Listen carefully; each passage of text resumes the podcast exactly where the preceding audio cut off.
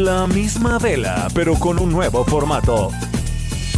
Y un estilo único, incluyente, irónico, irreverente y abrasivo.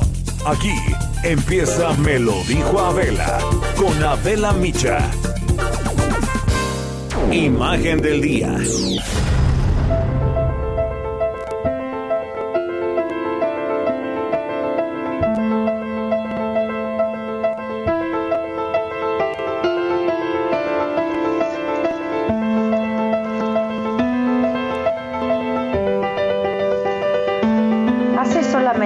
Unos días, el conductor mexicano Rafael Sarmiento, quien vive en Madrid, España, junto con su familia, fue blanco de duros ataques por parte de ciudadanos que lo vieron en la calle paseando con Iñaki, su hijo de 5 años, en plena contingencia sanitaria por la pandemia de COVID-19 que ha golpeado y muy duro a España. Hasta la policía lo detuvo por traer a un menor en la calle. Y es que Iñaki padece de un trastorno específico del lenguaje y el gobierno español dictó una instrucción especial para que los niños con TEA, trastornos del espectro autista, puedan dar pequeños paseos acompañados por un adulto. Su padre salió vestido con una camiseta especial que dice autismo aunque para todos esto ha sido realmente y está siendo muy difícil. Las personas con discapacidad no comprenden por qué deben estar confinadas en sus hogares o no son capaces simplemente de adaptarse al aislamiento al que nos obliga esta pandemia de COVID-19. El encierro les genera situaciones de estrés que pueden desencadenar conductas que impliquen un riesgo para su salud y seguridad. Con estas discapacidades puedan salir a la calle o a pasear en el coche durante breves periodos. Esas salidas tienen un milagroso efecto terapéutico para ellos. La cantante Federica Quijano, que ustedes todos conocemos muy bien del grupo Cava, ha compartido cómo pasa la cuarentena con sus hijos María y Sebastián de 12 años que tiene autismo. Ella vive enfocada en el cuidado de su hijo. Sin embargo, la semana pasada, por el estrés, el niño comenzó a cortar su ropa, rompió una almohada, se comió el relleno y yo me atrevo a contárselos porque ella ya lo hizo público. Y dice que su mayor temor es que él se pueda lastimar y es por ello que le cortó el cabello muy muy chiquito el pelo. Hay veces que de verdad estallo. Es de humanos. Estar encerrada por más de un mes, así, de repente, sí es de mucha paciencia, pero hay veces que no aguanto y entonces me doy la vuelta y me voy. Lo evado porque si no de verdad entraríamos en una crisis muy fuerte. Fue lo que contó en un programa Federica, a quien le mandamos un abrazo muy cariñoso, por cierto. Y entonces dijo, lo muevo hacia otro lado, me adelanto a lo que estaba pensando hacer y su estrés baja cuando sale a la calle. Ama la moto, salimos, damos una vuelta en moto, es el único lugar donde se concentra. Platiqué también hace un par de días con la periodista de Morelos, Rosy Linares, a quien le negaron la entrada a un supermercado por ir acompañada con su hijo, un niño de 7 años que tiene parálisis cerebral, a quien no puede dejar solo. Tenemos un largo camino por recorrer en materia de no discriminación. Los padres de niños o adolescentes con discapacidad han tenido de verdad que ingeniárselas, han tenido que hacer lo que pueden con lo que tienen. Y bailan con ellos, y juegan o les enseñan a usar las aplicaciones de Internet para sus terapias a distancia o para hablar con sus amigos. Eso hizo la madre de Daniel, un estudiante de segundo año en la escuela secundaria Gulas en Roma, quien sufre un retraso cognitivo y rasgos autistas también. Le consiguió una computadora y esto cambió su vida. A Daniel también conocido como Danny Rap. Esto le ha permitido compartir a través de la poesía cómo va viviendo este tiempo de confinamiento. Y sus versos son un himno a las libertades, pues que hemos perdido todos de manera temporal, a la alegría de vivir también y sobre todo a la resiliencia. Me gustaría ver y tomar el sol, no a través de la ventana, sino en el centro de la ciudad, escribió Daniel. Y me siento tan triste, me siento prisionero. Me gustaría ser ese guerrero como me enseñaste, con mi fuerza y mucho coraje. Lo creo y puedo hacerlo. No me he rendido desde que nací. Me quedo en casa, todo habrá terminado. Sin duda, días difíciles de entender para muchos que de por sí se han tenido que vivir en un mundo que hoy como nunca antes se niega a hacerles la vida más amable, más sencilla, simplemente más justa.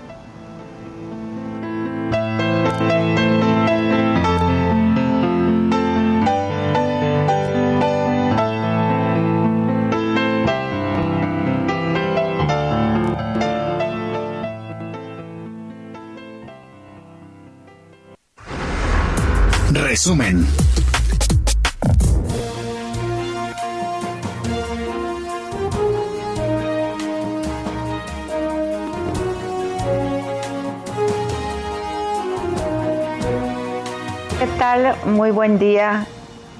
29 de abril y contando, vamos contando. Se termina este mes un día más de aislamiento, pero un día menos también de los que tendremos que vivir en esta distancia y en casa.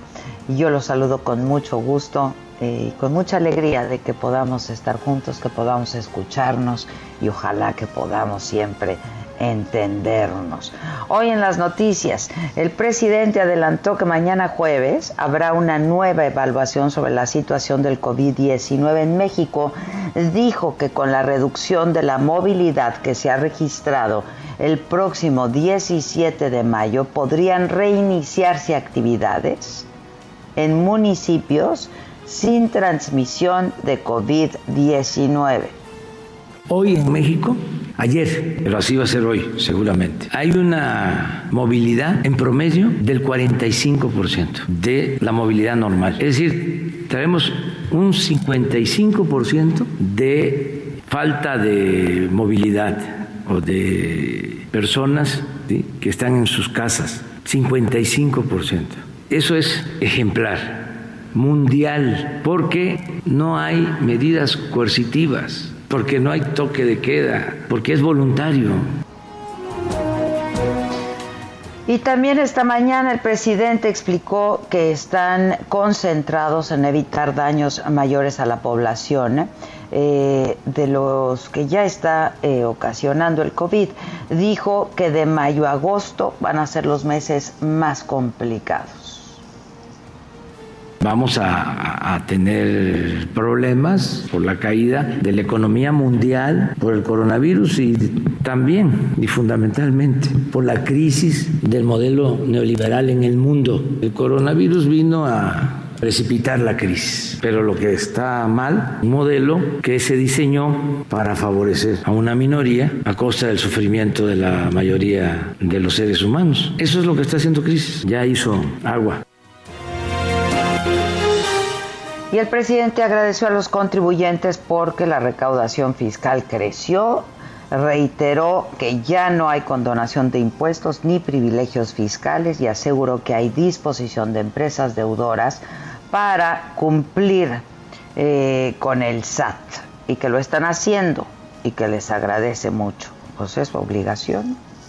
Eh, estamos por cerrar abril y vamos a estar arriba en recaudación con relación al año pasado, aún con la crisis. Y esto lo tengo que agradecer mucho también a los ciudadanos porque están contribuyendo. No están pagando impuestos, están contribuyendo.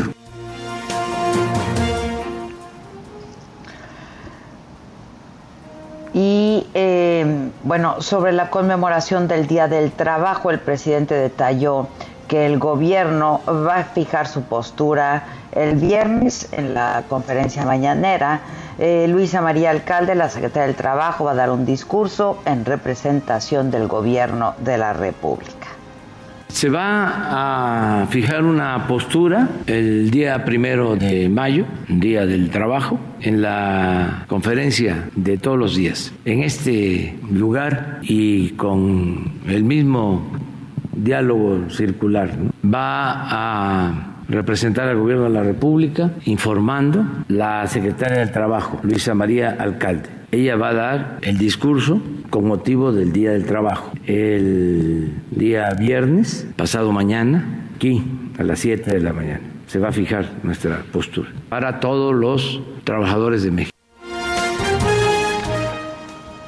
El sector salud reportó eh, hasta el día de ayer, es el reporte oficial, 16.752 casos de contagio por COVID-19, 1.569 fallecimientos. Hasta ahora hay 3.533 camas ocupadas. La mayor carga de la enfermedad se sigue concentrando en la Ciudad de México y en el Estado de México. Juntos eh, suman casi el 45% de los casos registrados. El director de epidemiología, José Luis Salomía, informó que tan solo el martes se registraron 1.233 casos, un incremento del 7.9%. Médicos, policías, transportistas son pues sin duda los más contagiados por COVID-19 porque pues es la población más comprometida, con mayor exposición al contagio y por lo tanto la más vulnerable. El gobierno capitalino informó que 322 servidores públicos han dado positivo a COVID-19. La mitad corresponde al sector salud. Del total de casos, 85% se recupera en sus domicilios. Em, que además este pues hay una lista, es una lista que todos podemos consultar, todos los datos están en la aplicación de la Ciudad de México, en donde eh, pues aparecen los hospitales que ya están llenos en la Ciudad de México, se ha actualizado la lista eh, y pues eh, están eh, los hospitales de la, del ISTE, los hospitales del IMSS, de los hospitales privados que ya están saturados. Y pues aquí este, el asunto es que como nos han venido diciendo todavía no tocamos el pico más alto, apenas estamos en abril y vienen los días más difíciles y los hospitales están saturados. Eh, llegó a México el séptimo avión procedente de China con insumos médicos para personal del sector salud que atiende justamente a pacientes contagiados. Este vuelo trajo casi 57 mil caretas protectoras, 100 mil eh, googles, los, los googles médicos, los, lentes médicos y em, eh, elementos de la Marina y el Ejército van a distribuir el material en instituciones de salud de todo el país. Familiares de los mexicanos fallecidos por COVID-19 en Estados Unidos están recibiendo un apoyo económico para la cremación y la repatriación de los restos de su familiar. Esto por parte de la Cancillería el paquete de traslado podría costar hasta 4 mil dólares. Paris Alejandro, reportero del Heraldo, nos tiene información. ¿Cómo estás, Paris? Buenos días.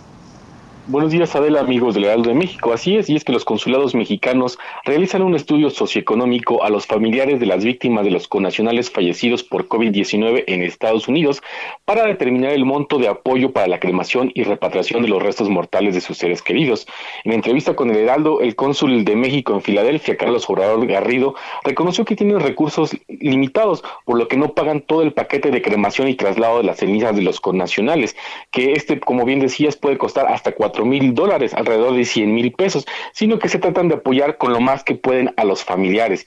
Dijo que la situación de emergencia sanitaria hace que los hospitales y las funerarias recomienden la cremación y por, por, tal motivo el traslado de las cenizas. La semana pasada la Cancillería mexicana anunció un aumento en el presupuesto para la repatriación de los restos de los connacionales en Estados Unidos de 75 a 375 millones de pesos. Sin embargo, todavía no llegan los recursos a los consulados. Y es que el, el cónsul Carlos Obrador Garrido expuso que estaban a la espera de la, de la llegada de estos recursos adicionales que se encontraban todavía trabajando con fondos del presupuesto mensual ordinario. Y es, déjame comentarte que hasta el 27 de abril se tiene un registro de 566 mexicanas y mexicanos fallecidos en los Estados Unidos.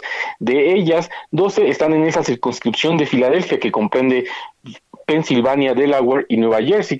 Y el estado eh, de Estados Unidos con el mayor que concentra el mayor número de nacionales que perdieron la vida por la pandemia está en Nueva York con 448 decesos de mexicanos, es decir, el 79% de los fallecimientos de mexicanos en Estados Unidos están en este estado, es decir, con California con 32, Illinois con 26 y Colorado con 11. Y también en Estados Unidos se tiene el registro de 154 mexicanos contagiados por COVID-19, de los cuales 91 están en Nueva York, 17 en California, 8 en Michigan y Dakota del Sur. Es la información, Adela. Que te agradecemos mucho, Paris. Un abrazo, gracias. El secretario del Consejo de Salubridad General, José Ignacio Santos, explicó que la guía bioética para atender enfermos críticos de COVID-19 sirve para orientar al personal de salud en la asignación de equipo médico escaso, pero no es, dicen, de, de aplicación obligatoria pero mañana jueves se va a publicar su versión definitiva. Gerardo Suárez, ¿cómo estás Gerardo? Buenos días. Bien, muy buenos días Adela. El secretario del Consejo de Salubridad General, José Ignacio Santos Preciado, anunció que ya este miércoles estará lista la versión definitiva de esta guía bioética con el objetivo de publicarla mañana jueves en la página de internet de este consejo. El especialista en pediatría e infectología nos explicó que dependerá de cada hospital usar o no la llamada guía de asignación de recursos médicos en situación de contingencia. Esta guía fue corregida, por lo que se retiró, se retiró este tema tan polémico, Adela, del principio de edad para decidir a quién asignar un ventilador mecánico cuando exista mucha demanda y equipo médico escaso. Esto resultaría discriminatorio, dijo el doctor Santos Preciado, y al respecto vamos a escuchar lo que nos explicó respecto a los ajustes que se hicieron a esta guía.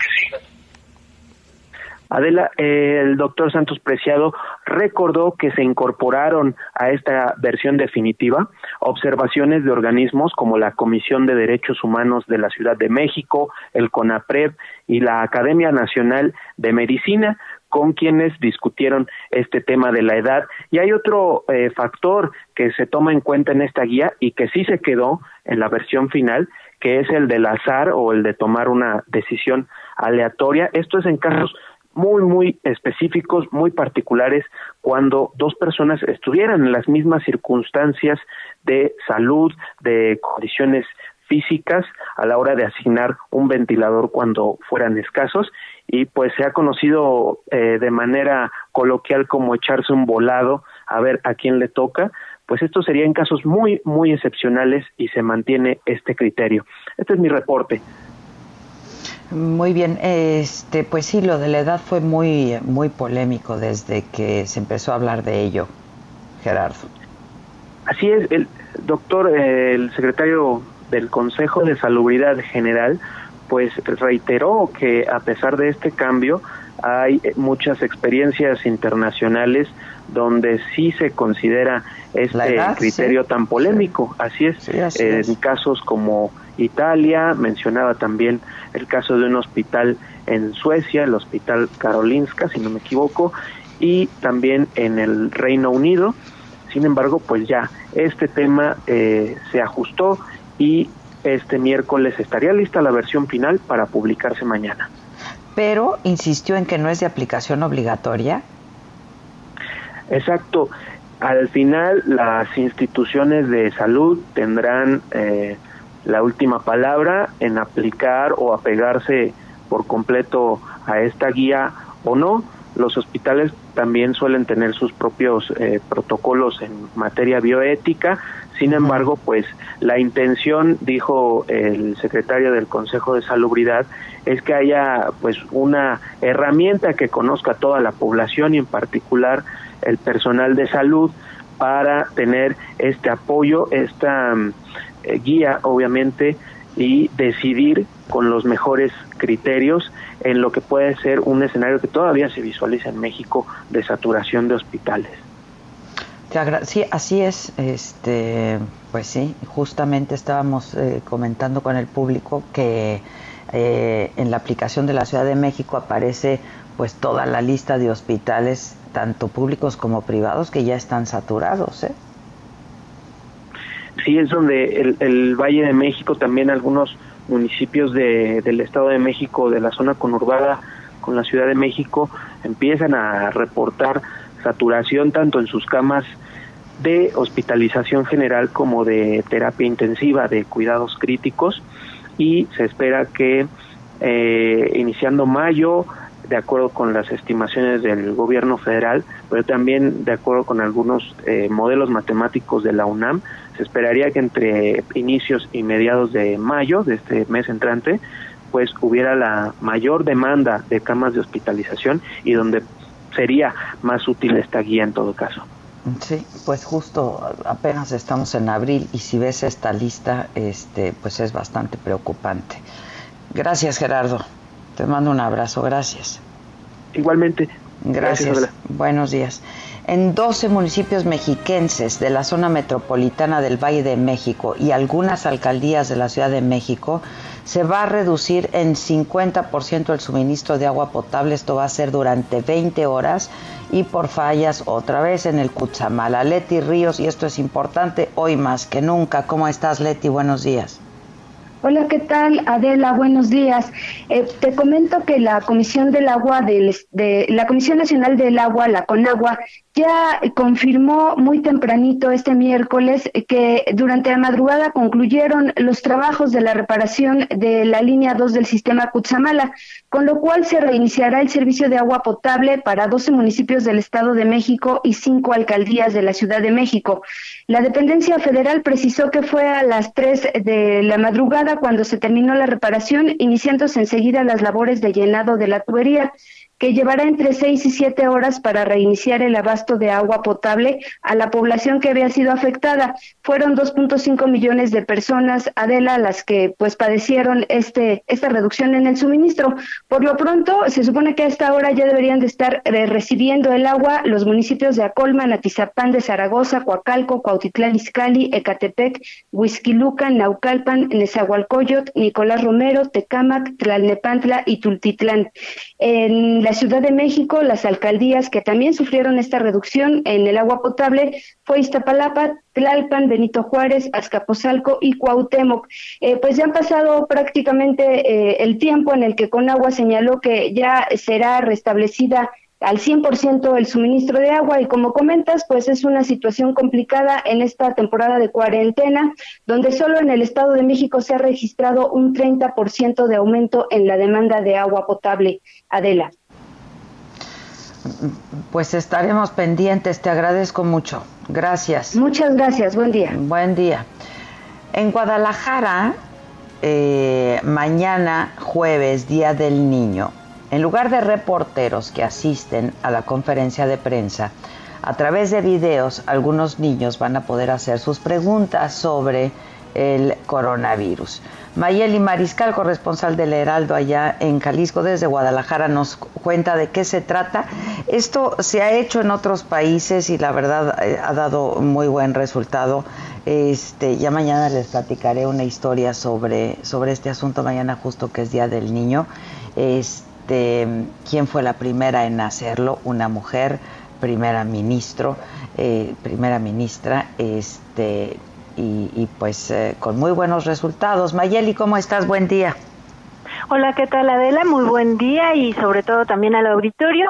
Así es, fíjate que eh, pudimos eh, conversar y tuvimos acceso a un video que grabó un pequeño, es eh, Diango Emiliano, él tiene seis años, y bueno, eh, participa en este video eh, preguntándole al doctor Hugo Gatel, eh, pone en contexto que obviamente ya quiere que termine este aislamiento social, que ya quiere que pase eh, este tema del coronavirus, porque extraña a sus amigos, salir al parque, ir al cine, incluso la pregunta de él y la más importante es que el próximo 15 de junio es su cumpleaños y bueno, él lo quiere celebrar con sus amigos y le gustaría ir al cine. Entonces, pues bueno, ahí la inocencia y la esperanza, sobre todo, que debemos mantener y que este pequeño eh, originario de aquí de Guadalajara, pues está eh, plasmando a través de este video, en donde eh, pues también muestra que sí está preocupado por este tema de coronavirus y tiene la esperanza de que ya muy pronto se pueda eh, pues relajar el tema, poder asistir al cine y celebrar su cumpleaños, Adela. Y en otra información que me gustaría comentarte también de acá de Guadalajara, lamentablemente el día de ayer en, en la colonia Oblatos, eh, otro enfermero sufrió una agresión, le arrojaron agua hirviendo en el brazo, provocó pues Oh. quemaduras importantes y eh, pues este tema, digo, lamentablemente tener que comunicar este tipo de información, pero no han cesado las agresiones al personal eh, de salud. Esperemos que de verdad se tome conciencia. Ya hay al menos siete denuncias presentadas y eh, pues está dando seguimiento también a través de este Ministerio Público eh, especializado para atender estas agresiones que el gobierno del estado implementó para dar pues mayor eh, celeridad. Y al margen de, de este tema de coronavirus, también otra información lamentable, ya aumentó a 32 el número de personas afectadas por consumir alcohol industrial, esto en los municipios de Tamazula, de Gordiano y en Mazamitla. Ya se confirmó también un caso en Zaguayo, Michoacán.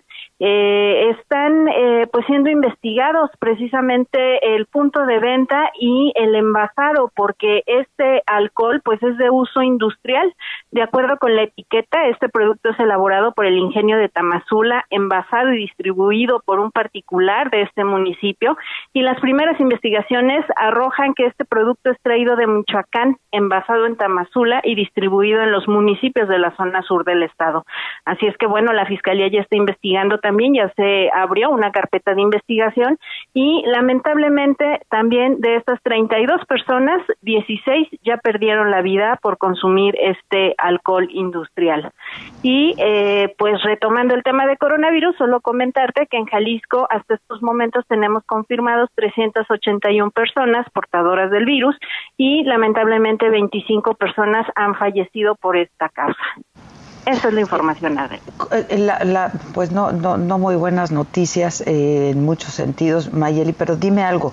Eh, en, em, en Jalisco, eh, pues que fue de los estados en donde primero se puso en marcha la, pues la, la jornada esta de sana distancia con mucho mayor rigor, pues ha probado eficacia, ¿no, Mayeli? Así es, de hecho, ya incluso el día de ayer en la rueda de prensa eh, de información del gobierno federal se reconoció a Jalisco como una de las entidades que sí ha disminuido de manera significativamente, de acuerdo eh, con su información, en más del 70% de esta movilidad de los de los habitantes jaliscienses. Esperemos continuar así. La verdad todavía hay gente que está teniendo que salir a trabajar. Sí se ha notado también mayor número de personas, sobre todo en pues las horas picos, a la entrada, a la salida, sobre todo por las tardes o muy temprano en el transporte público. Sin embargo, pues las autoridades comentan que no se han reducido el número de unidades precisamente con el fin de que puedan mantenerse esta sana distancia y que no exista pues gente eh, que esté de pie y que esté eh, una pegada a la otra, por decirlo de alguna forma. Pues sí, te agradezco mucho Mayeli, cuídate mucho y gracias. Claro que sí, igualmente, hasta luego. Gracias, buenos días. En Baja California Sur hay seis detenidos por violar el decreto que emitió el gobernador para prohibir que se salga de casa. En el operativo está participando la Policía Estatal, la Policía Municipal y también la Guardia Nacional. Germán Medrano desde ahí con la información. Germán, buenos días. Gracias, Adela. Buenos días. Efectivamente, aquí en Baja California Sur, al menos van seis personas que han sido encarceladas por incumplir este decreto que emitió el gobernador del estado, Carlos Mendoza Davis, sobre el tránsito de las personas en la vía pública sin el uso de cubrebocas y sin motivo alguno que justifique su estadía en la vía pública. Las detenciones las ha realizado la Policía Estatal Preventiva en coordinación con los elementos de la Policía Municipal y Guardia Nacional. Sin embargo, ha trascendido la detención de uno de ellos, quien a través de sus redes sociales era una persona que aseguraba que el COVID-19 no existe y además incitaba a la población a salir a las calles, Adela. La detención se llevó a cabo en las afueras del mercado de Abastos, aquí en la capital del estado, por parte de seis elementos de la Policía Estatal, quienes amagaron a este detenido, el cual se mostró agresivo, obstruyendo el paso vehicular, lanzando golpes a los oficiales, abalanzándose sobre uno de ellos y con la intención de quitarle el arma a este elemento policíaco. Ahora el detenido se identificó como Paul N., de 27 años de edad, y fue remitido a la agencia del Ministerio Público del Fuero Común eh, por los ultrajes a la autoridad. De igual manera se encuentran las otras cinco personas eh, detenidas, quienes hasta el momento, al parecer, cumplirán con una multa y también con trabajo comunitario. Hasta el momento, Adela, todavía se siguen presentando algunos apercibimientos para que la gente deje de hacer reuniones en casa. Eh, no estamos exentos de esta situación y ha bajado en un 63% desde hace una semana las denuncias. Al momento van 63, 63 apercibimientos que la autoridad ha realizado también para que la ciudadanía eh, se prevenga y no se haga acreedora a estas multas o también pues eh, al, al estar en barandilla. Es el reporte. Muchas gracias, gracias. Te mando un abrazo, Germán. Gracias, buenos días. Vamos a hacer una pausa y regresamos con mucho más esta mañana eh, de abril 29. Mañana es eh, día Día del Niño y sí, pues evidentemente hoy los niños del mundo ¿eh? tienen eh, muchas preguntas, muchas dudas, muchos cuestionamientos. De esto también estaremos hablando el día de mañana. Vamos a hacer una pausa, hoy regresamos con mucho más. No se vayan. ¿Cómo te enteraste? ¿Dónde lo oíste? ¿Quién te lo dijo? Me lo dijo Adela. Regresamos en un momento con más de Me lo dijo Adela por Heraldo Radio. Continuamos con el estilo único y más incluyente, irónico, irreverente y abrasivo en Me lo dijo Adela por Heraldo Radio. La entrevista.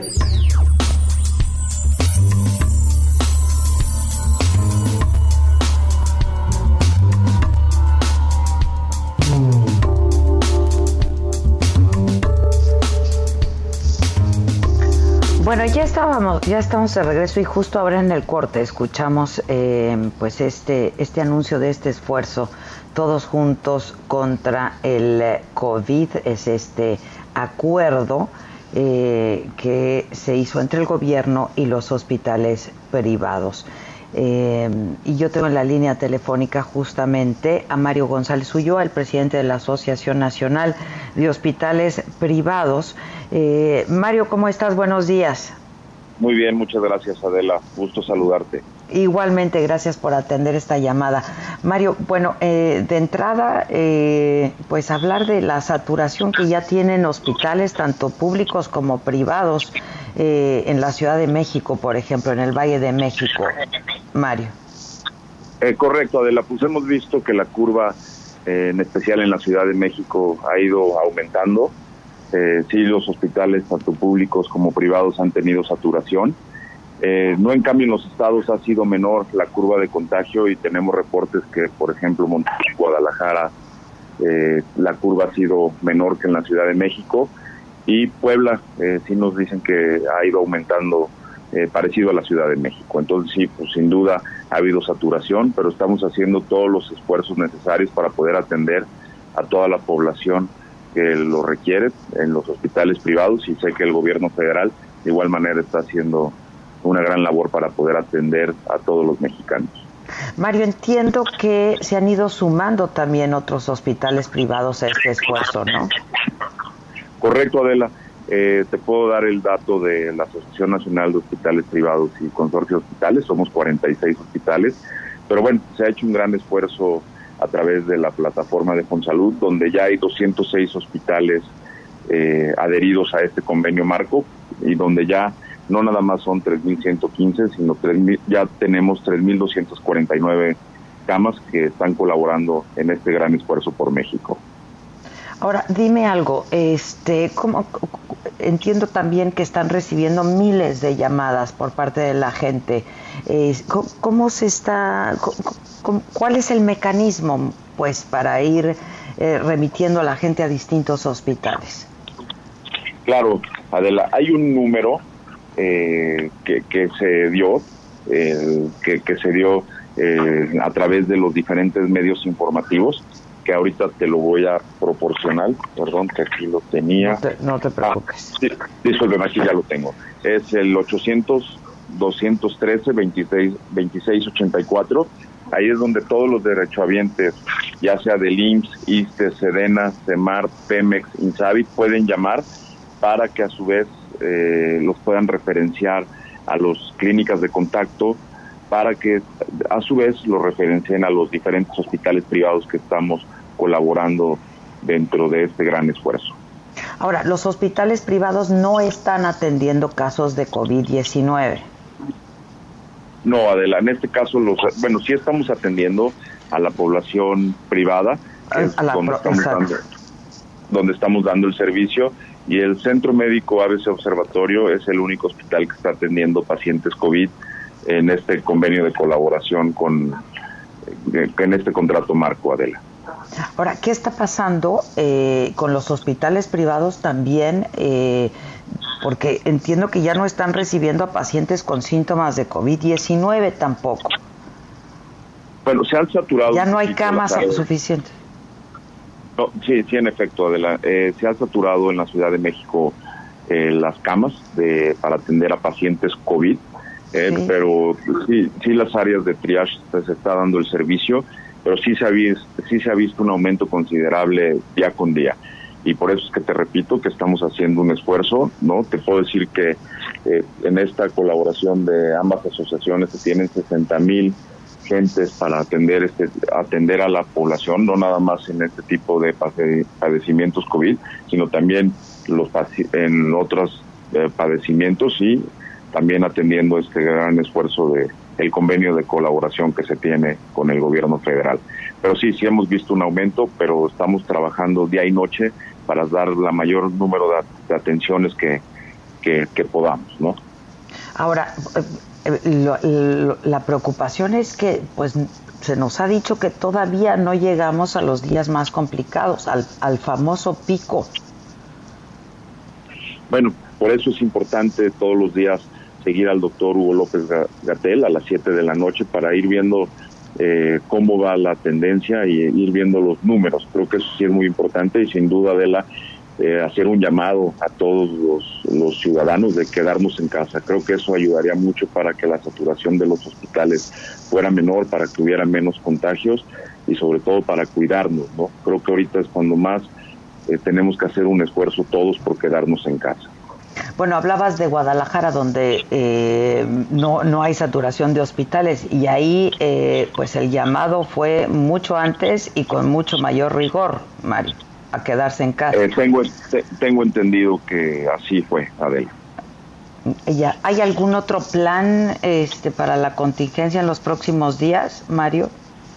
No, pues ahorita es seguir las recomendaciones que el doctor Hugo López Gatel nos da día con día y sobre eso alinearnos para ir, para que la curva de contagio eh, vaya disminuyendo día con día y esperando que, que todo esto salga bien y podamos controlar mejor la pandemia, ¿no?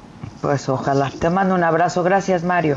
Igualmente, Adela, gracias. Gracias, a ti buenos y, días. y estoy a tus órdenes. Gracias. Mario González Ulloa es el presidente de la Asociación Nacional de Hospitales Privados. Este, yo nada más eh, me gustaría recordar junto con todos ustedes lo que dijo el presidente apenas este domingo. Eh, si podemos, en, en el mensaje que envió, este mensaje grabado que envió el presidente el domingo, en donde habla justamente de pues cómo se ha manejado y habla justamente de la saturación de o no de los hospitales en el país. Se siguen cumpliendo las medidas al pie de la letra y esto nos ha ayudado mucho. Por eso no tenemos un desbordamiento, Mm, no se saturan los hospitales.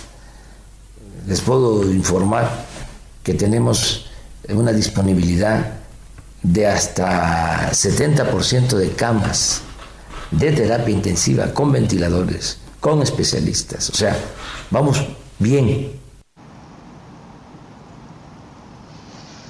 Bueno, y dijo, estamos domando la pandemia, dijo el presidente, esto lo dijo el domingo, eh, y por lo menos en el Valle de México y en algunos otros estados, eh, ya los hospitales, tanto públicos como privados, están saturados. En información internacional, Estados Unidos superó ya un millón de infectados por el COVID. El virus ha dejado más de 58 mil muertos, se extendido por todos los estados. Eh, sin embargo, algunos gobernadores comenzaron a relajar restricciones sanitarias en Estados Unidos para ir reactivando la economía, que en el primer trimestre del año cayó 4.8%. Los expertos alertaron que un levantamiento prematuro del distanciamiento social provocaría un aumento de casos.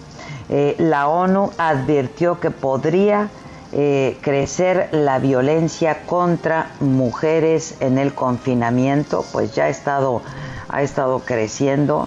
Eh, ellas, dijo, están dentro de los grupos más, más vulnerables y por cada tres meses que sigan las medidas de confinamiento, 15 millones de mujeres estarán en riesgo. Justo nosotros hace unos días también pues compartimos una historia con todos ustedes en todas mis plataformas, ahí está, eh, sobre eh, el riesgo que corren las mujeres justamente por estar en confinamiento y viviendo con sus agresores.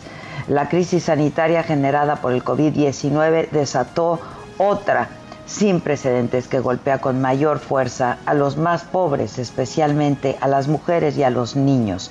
Esto ha alertado la ONU. Japón va a retrasar el inicio del año escolar hasta septiembre, no en abril, ya que las escuelas del país siguen cerradas por la emergencia.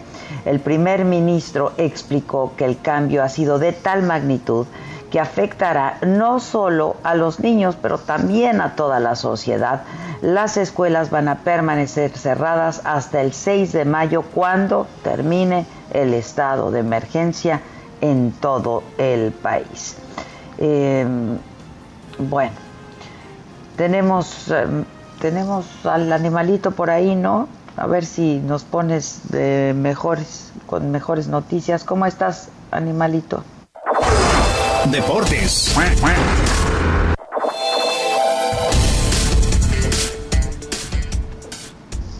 Hola, jefa, ¿cómo estás? Buenos días. Muy bien, ¿y tú?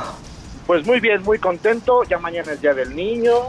Sí, pues Hay que sí. festejarlo todos, ¿no?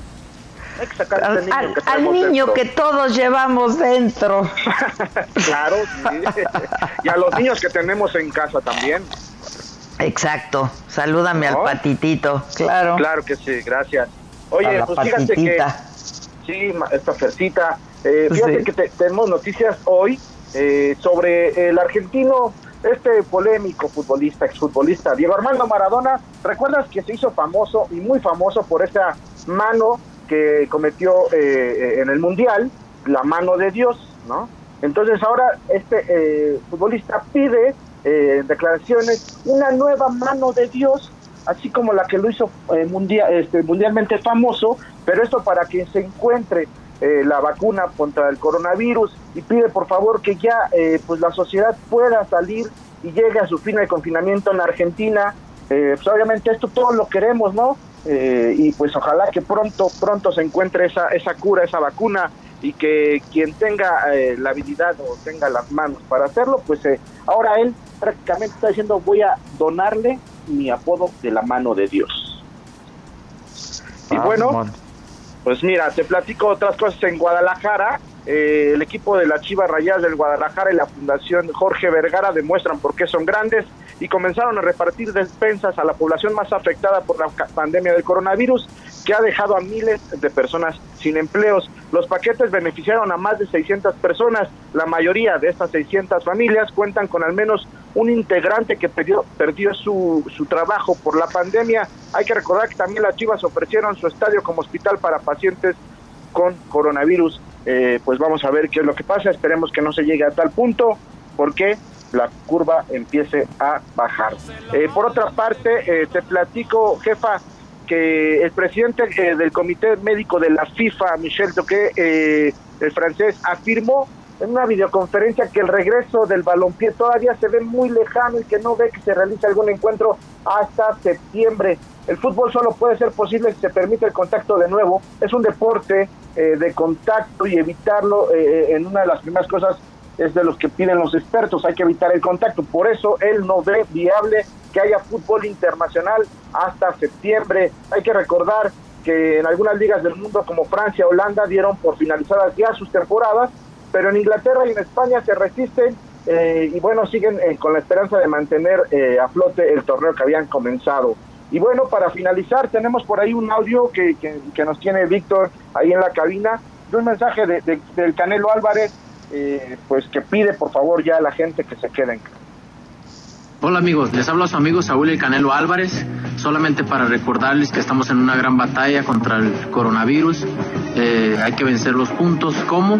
Quedándote en casa lo más que puedas y si tienes que salir, ponerte una máscara o ponerte una bandana. Recuerda que hay que cuidar a nuestras familias, a nuestros amigos y vencer este coronavirus. Vamos a hacerlo todos juntos. El, el, virus del coronavirus me va a matar. Me voy a la luna y no vuelvo más. El amor del coronavirus me va a matar. El virus del coronavirus me va a matar. Pues ahí está. No puedo, no puedo. Ahí está El, el, Canelo subiéndose al tren del pinche coronavirus. Pues sí, y sabes qué, que lo hizo también con un actor estadounidense, con em, Matthew McConaughey, ayer, y este, yo lo, lo vi y lo hicieron juntos. Este, a ver si luego podemos subir este video a, las redes porque está bastante bueno. Ya estás. Pues así está, jefa, eh, el mundo de los deportes. Pues salúdame a la Mafer y celébrala como se pueda. Como se pueda, claro que sí. Como se pueda, con mucho cariño. Y tú también allá, tus niños, pues ya, que me festejen ellos a mí, yo creo. Me esperaré al 10 de mayo. bueno, ya, ya merito también. Ya, merito, ya merito. Gracias, animalito. Gracias, jefa. Cuídate, cuídate. Mamaquita. ¿Qué pasó? ¿Tú viste ese video? ¿Cómo estás? Muy bien, justo lo tenemos. Te lo ah, lo tenemos. Porque me quedé muy bien Matthew McConaughey, la verdad. A mí me caía mejor antes de que se ganara el Oscar, pero... Ah, pero cae bien. Eh, según yo estaba o está casado, no sé si con una mexicana, sí, con una mexicana o con una, sí, sí, sí, una modelo mexicana, ¿no? Sí, sí, sí. Exacto. Entonces este, pues, cae muy bien que hable español. Habla español y anda retirado, ¿no? ¿Habla qué?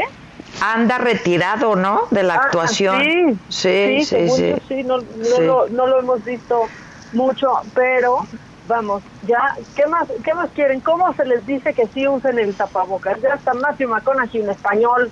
sí, exacto, exacto. Hay como cosa suya, hay como cosa suya, ¿no? O sea, si le quieren hacer caso a un guapo, pues uno háganle caso a un guapo de Exacto, ese sí, qué guapo es, ¿eh? Sí, sí, la verdad es que sí. Sí, y lo hicieron muy padre el Canelo y él, la verdad. Si quieres escuchar completo el video. Ah, ¿Lo oímos ahorita? Órale, antes de que se... Pues si da tiempo antes del corte. Ya vas. Échale, Buenos días, tardes y noches. Aquí Mateo Macay con un mensaje para todos. Por favor, si vas a salir de casa, asegúrate de usar mascarilla. Por favor. Tengo un amigo, un campeón, que también tiene un mensaje para ti. Hola amigos, les hablo a su amigo Saúl El Canelo Álvarez, solamente para recordarles que estamos en una gran batalla contra el coronavirus. Eh, hay que vencerlos juntos. ¿Cómo? Quedándote en casa lo más que puedas y si tienes que salir, ponerte una máscara o ponerte una bandana. Recuerda que hay que cuidar a nuestras familias, a nuestros amigos y vencer este pinche coronavirus. Vamos a hacerlo todos juntos. Yo uso uno para cuidarte a ti. ¿Tú usas una para protegerme a mí? Cuando todos la usamos, todos juntos nos cuidamos. Muchas gracias y solo sigue viviendo. Está padre, ¿no? Ay, perdí a todo el mundo. ¿Eh?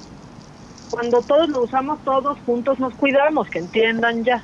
Exactamente, exactamente. Que ayer este, esa fue mi, mi, mi, frase del día y la subí a redes y ya sabes todos. Y tú y tu tap cubrebocas, bueno, pues si está uno en su casa, pues no tienes que usar el tapabocas cuando no, sales. Bueno, evidentemente, ni en el coche, vamos, si vas tú en el coche solo o con la persona con la que estás en cuarentena, no tienes que ir no con el tapabocas que, nomás Exactamente, pero es cuando sales. Si sales, usa el tapabocas. ¿no? Sí, sí no quita Eso. nada, o sea, pónganse una bandana, pónganse un pañuelo, este, un, un paliacate, ¿no? y hay unos bien padres, ahorita todo el mundo está haciendo unos bien padres. Sí, sí, sí, se, ¿No? se va a volver una moda, o sea, sí. yo ya pienso traerlo como pues en la mochila de la guardarlo ahí, ya que todo esto pase, para viajar, para estar en lugares concurridos, bueno, pues sí, claro. Sí, sí, sí. Este, Sí, va a ser, va, va, yo creo que es algo que llegó también, de lo que llegó para quedarse, ¿eh? Sí, yo también lo Sin creo. Sin duda, sí.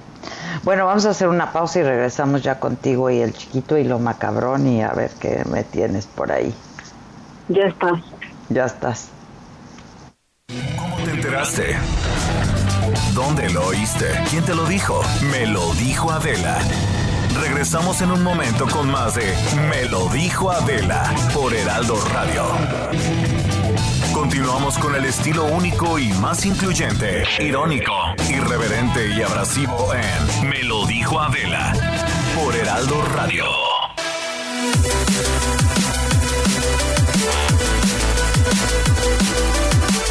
Así es, ¿qué tal? ¿Cómo están? Qué gusto saludarlos y escucharnos amigos del Heraldo Radio. Vamos a platicar brevemente de una máscara que está causando sensación porque protege de verdad. Cuídense de las imitaciones. Ojos, nariz y boca siempre, siempre bien protegidos y resguardados. Adri Rivera Melo, platícanos al respecto. Así es, Moni, les traigo máscara hospitalar. Esta máscara está certificada por los más importantes organismos sanitarios en el mundo y ya está siendo distribuida en México.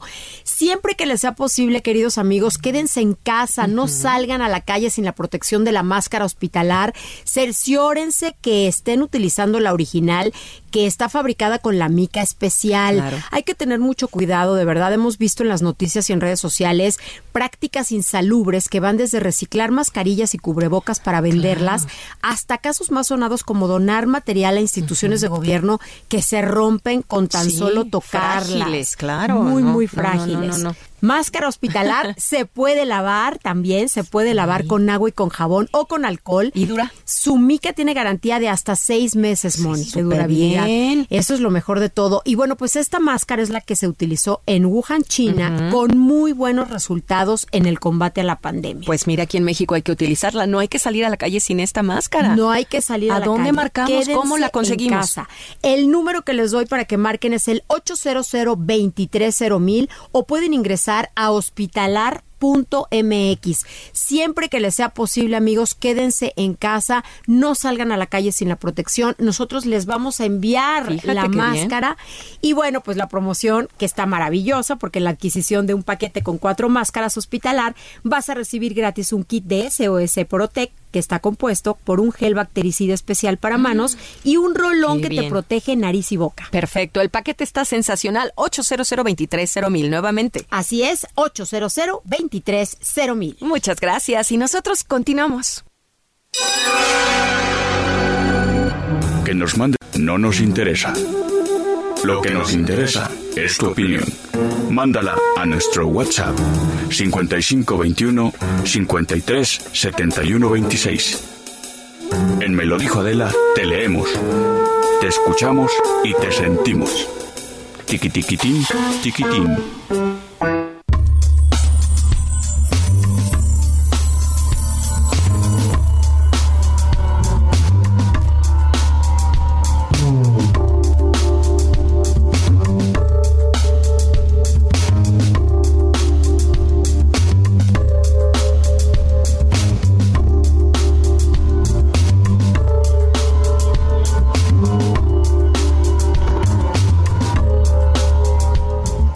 Ya estamos aquí de regreso eh, y tenemos en la línea a un pues ya querido amigo y colaborador nuestro, el doctor Mauricio González, él es doctor eh, mexicano que vive en Nueva York este, y que pues está en la primera línea de batalla frente al COVID allá en eh, uno de los hospitales en, en Manhattan. Mauricio, ¿cómo estás, Mau? Buen día.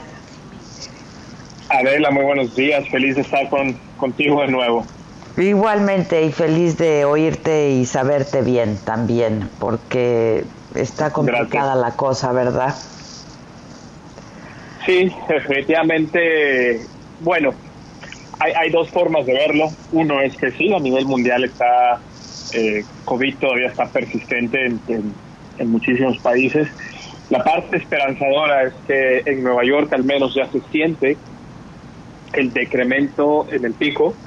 Sentimos que el volumen de pacientes se ha reducido. Eh, y no solamente es un sentir eh, en, un grupo enorme de doctores que trabajamos en Nueva York, sino que además tenemos eh, proyecciones del Institute of Health and Metrics Evaluation que así lo demuestra, que los casos están reduciendo y esto no es más que el resultado de la adherencia de la sociedad neoyorquina al distanciamiento social, al correcto lavado de manos y al uso de cubrebocas en la comunidad. Oye, este, ves imágenes de Nueva York y la verdad es que está irreconocible, ¿no? Las calles vacías de Nueva York. irreconocible. Por ejemplo, el otro día yo pertenezco a un grupo de doctores en Nueva York, estamos en un grupo de WhatsApp y pues todos vivimos a través de, de Manhattan. Yo vivo en Upper East, yo tengo un amigo que vive muy cerca del Lincoln Center y nos mandó una foto y, o sea, no había absolutamente ningún alma, ¿no? O sea, esto es cosa que jamás ves, jamás ves. Nueva York se ha portado muy bien por esto. Se, se, se portaron bien desde un principio, Mauricio, eso es lo que yo te quería, te quería preguntar, porque luego hay mucha incredulidad, por lo menos en México todavía hay mucha incredulidad, hay gente que no cree que existe el virus, hay gente que eh, pues no cree que lo pueda contagiar, etcétera. Y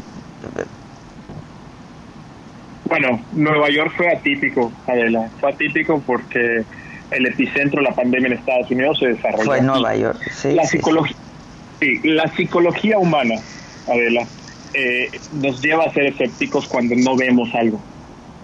Es, por ejemplo, la perspectiva de una persona en California, una persona en Nueva York es completamente distinta. Y la realidad es porque en California hay menos casos que en Nueva York. En Nueva York llegó un momento en que un gran porcentaje de la población tenían un familiar o un amigo o un conocido afectado por COVID-19. Entonces, eh, la situación se empezó a volver real en la vida de todas las personas y por ende las personas empezaron a acatar las leyes de distanciamiento social, correcto lavado de manos, etcétera. Eso, aunado a un liderazgo muy conciso y muy fuerte del gobernador Cuomo, llevó a más del 60% de la población a adherirse a estas leyes. Nunca vas a obtener el 100% de la población. Sí, claro. No creemos que eso exista. Pero cuando el, cuando el grosso de la población lo lleva a cabo, los, las métricas enseguida muestran una, una reducción en el número de casos. Y de nuevo, todavía recuerdo el primer programa que tuve contigo, que te hablé de la investigación del doctor Lipsich, de la pandemia de influenza en 1918, esto no es nuevo. O sea, esto sirve, esto funciona y lo sabemos, lo sabemos con ciencia. Ahora hay un gran debate también con el asunto del cubrebocas, este y no no en México por supuesto, no este, pero también en, Estados Unidos y en muchas otras partes y me, me parece que pues ha probado eficacia también, Mauricio. Es un debate sumamente difícil desde el punto de vista de metodología científica. O sea, la gente que dice que no lo quiere llevar a cabo tiene un punto, la gente que lo quiere llevar a cabo también tiene un punto. Y te voy a explicar por qué. Una de las revisiones más grandes ha sido la revista Cochrane, que Cochrane es una institución, vaya, eh, digamos que es como el, el Oscar de los metaanálisis. Y en, uno, en un metaanálisis escribieron, declararon que el uso de cubrebocas en algunos países asiáticos había sido reconocido como un aspecto positivo para la reducción de casos. Sin embargo, Adela, sin embargo, es sumamente difícil de decir con seguridad y con porcentajes y con números a qué grado, a qué grado de qué grado de eficacia tiene el cubrebocas. El otro día estaba escuchando al doctor eh, López Castel eh, diciendo... Él no cree en, el... en, es que no crea, él no tiene datos y tiene la razón, tiene la razón. Sin embargo, lo que, escuché de él fue que decía qué pasa cuando la gente se agarra el cubrebocas, eh, se lo baja, va a comer. Esas son preocupaciones normales y son preocupaciones que, que, son súper sensatas y lógicas. Sin embargo, lo que yo quiero aportar en esta llamada que estamos teniendo es que Asia pasó por la misma disyuntiva antes del 2003 cuando e, empezaron a tener la epidemia de SARS la población no sabía usar cubrebocas. ¿Y qué fue lo que sucedió? Se llevaron a cabo campañas de concientización. O sea, si los problemas, si, si las enfermedades virales respiratorias sabemos que van a seguir presentándose en los próximos años, décadas, porque es la forma en la que los humanos hemos alterado el ecosistema, más yo creo que vale la pena dar el beneficio de la duda a la sociedad latinoamericana y empezar a enseñarles a cómo usar el cubrebocas. Yo creo que ese es el momento ideal. De, claro, desde mi perspectiva individual como ciudadano no tengo el peso no y la responsabilidad que tiene el doctor López Gatel. Pero definitivamente no todos los países lo usan, no todos los países lo usan y es sumamente difícil desde el punto de vista científico saber eh, qué tan efectivo es. Definitivamente el distanciamiento social y el lavado de manos es tremendamente poderoso, pero el cubrebocas no sabemos tanto. No se sabe. Oye, ¿qué, avances han habido y este en cuanto a tratamientos? Porque hemos, escuchado el otro día que hablábamos eh, fuera del aire, Mauricio, comentábamos este asunto de los anticoagulantes, eh, porque ahora pues parece ser que ese es uno de los grandes problemas también eh, como consecuencia del COVID-19, la coagulación, ¿no? Sí, bueno, todo empezó hace un par de meses cuando empezaron a llegar reportes de, de China, donde se mostraba que pacientes hospitalizados, particularmente la terapia intensiva, tenían una mayor incidencia, Adela, de coágulos en los pulmones, embolismos pulmonares. Eh, esto al principio, al principio, no sonó la campana en la mente de muchos doctores y, y les quiero explicar por qué. Porque esto a veces es común en pacientes que tienen enfermedades críticas por el exceso de inflamación y por otros problemas. Sin embargo, estos problemas se siguieron presentando y llegaron reportes de Francia, llegaron reportes de más reportes de China.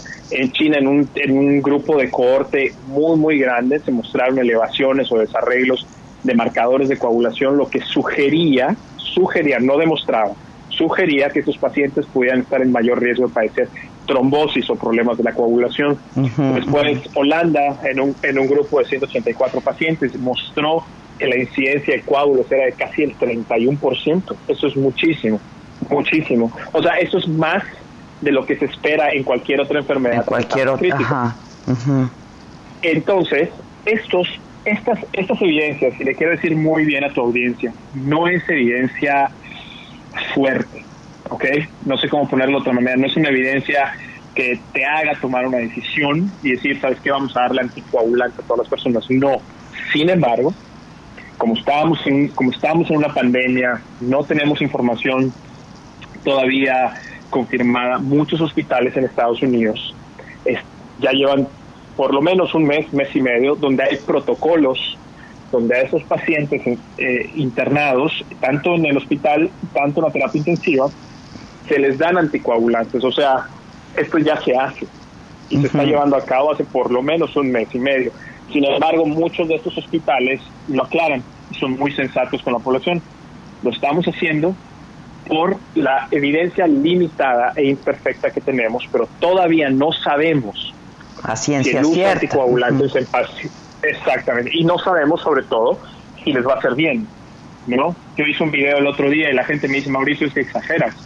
O sea, si ya tienes este poquita evidencia, ¿por qué no le das masivamente los anticoagulantes a los pacientes? Y yo les explicaba que suena lógico, pero en la vida real no lo es. ¿Por qué? Porque todos los medicamentos tienen efectos secundarios. El efecto secundario potencialmente devastador de un anticoagulante es un sangrado. Y, tú no puedes empezar a recomendar el uso masivo de esos medicamentos hasta que no tengas datos científicos con una metodología fuerte. Y es ahí donde estamos, a verla. Una doctora, una doctora Magro, se hizo muy famosa, hizo un estudio patológico en cinco pacientes con sus colaboradores, donde analizaron tejidos de pulmón, piel, en cinco pacientes. Cinco pacientes, nada más cinco. Sí, no es nada. y encontraron no es nada. Y, encontraron microcoágulos en eh, los vasos sanguíneos de los pulmones. Entonces, esto definitivamente es algo bueno porque nos está marcando hacia la fisiopatología de este virus, pero no es lo suficientemente fuerte todavía para que nosotros podamos llevar a cabo eh, conclusiones. Entonces, es ahí donde estamos. ¿Se están usando los anticoagulantes? Sí, de manera protocolaria en pacientes, al menos en Estados Unidos, pero tenemos evidencia que esto funciona o va a ser de beneficio para el paciente, eh, todavía no lo sabemos. Todavía no. Eh, ahora, este, sí se están haciendo, sí, sí hay tratamientos también, este, que aunados a los anticoagulantes están funcionando, ¿no? Hay otros protocolos que se están usando. Pues no, hasta ahora todavía no hay ningún tratamiento aprobado por la FDA para tratar el COVID-19. Sin embargo, hay muchas medicinas y otros tratamientos están siendo analizados en ensayos clínicos, entre esos el muy famoso antiviral Remdesivir, que posiblemente hoy por la tarde se dé un se dé una declaración en, creo que inclusive en el gobierno, no lo sé, eh, en, alguna institución del gobierno. Eh, ese es uno. Los otros es la famosa hidroxicloroquina, que hasta ahora en los dos ensayos que se han publicado no hay nada fuera del otro mundo, ¿eh? no parece estar ayudando. Eh, ah, no. Y no. Y también los anticoagulantes están en ensayos clínicos. Así que estamos viendo, todavía no, no tenemos nada claro, y eso sí es una gran preocupación a nivel mundial, ¿no? O sea, los casos se siguen acumulando, los pacientes críticos siguen llegando, y todavía no tenemos una dirección clara. Obviamente la gente puede entender cómo esto es la pesadilla de cualquier médico, ¿no? Sí, claro. como, pues, o sea, ¿qué hago? ¿Qué hago? ¿Qué hago? ¿Cómo ayudo al paciente? Sí, claro. Exacto, exacto. Ahí es donde estamos. Pero algo tiene que, que, que administrarles, ¿no? Este... Sí, sí, por supuesto. Nosotros, o sea, nosotros tenemos guías de práctica clínica para tratar a pacientes en esta crítica. Digo, bueno, tenemos en general, ¿no? Yo soy médico internista y médico urgente, pero los doctores especialistas en, medicina intensiva saben perfectamente qué hacer con pacientes de esta naturaleza en el sentido general. Administración de fluidos, manejo de ventiladores, manejo de medicinas para ayudar que la presión arterial se mantenga estable, antibióticos si sospechan que hay una infección superimpuesta en la infección viral por, eh, en, en, COVID-19. O sea, los doctores saben exactamente cómo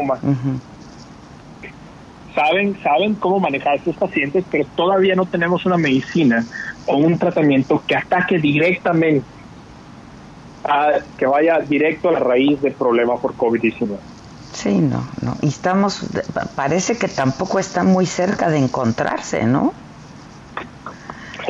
Pues así, esa impresión tenemos, porque hoy en día, Adela, los días parecen años, ¿no? Pero eh, te puedo decir que muchísimas, muchísimas instituciones están trabajando en el mundo, sí, en el mundo, claro, tanto para la vacuna como para la cura, por supuesto, para el tratamiento, ¿no? Y mucha gente también me dice, ¿no? Porque mis redes sociales son como el termómetro de lo que la gente piensa. Y tienen toda la razón, me dice Mauricio, pero ¿por qué no las dan? O sea, ¿por qué hay que esperar a que haya un estudio, no? Y suena suena lógico, ¿no? Porque dices, bueno, tú quieres ayudar, ¿por qué no ayudas? bueno, y porque además dices, si se va a morir mi paciente, pues algo le doy, ¿no? Exacto, exacto. E-, ese es el pensar, pero esto no funciona así. Primero porque no es ético. Segundo, segundo porque tú, el, el, el mayor, el mayor eh, estatuto por el cual vivimos es no hacer daño. Y si no te vamos, y si vamos a administrar una medicina que no tenga un efecto benéfico en el paciente, no vale la pena eh, la intervención, no vale la pena la posibilidad del sufrimiento extra que le vas a dar al paciente, no vale la pena. Tienes que esperar hasta que tengamos una directriz clara y en base a esa directriz clara empezar a actuar. Pero le puedo decir a las personas que, que nos escuchan que, que si es bueno, que si bien es, es adecuado estar, eh, estar informados sobre los avances de los tratamientos médicos.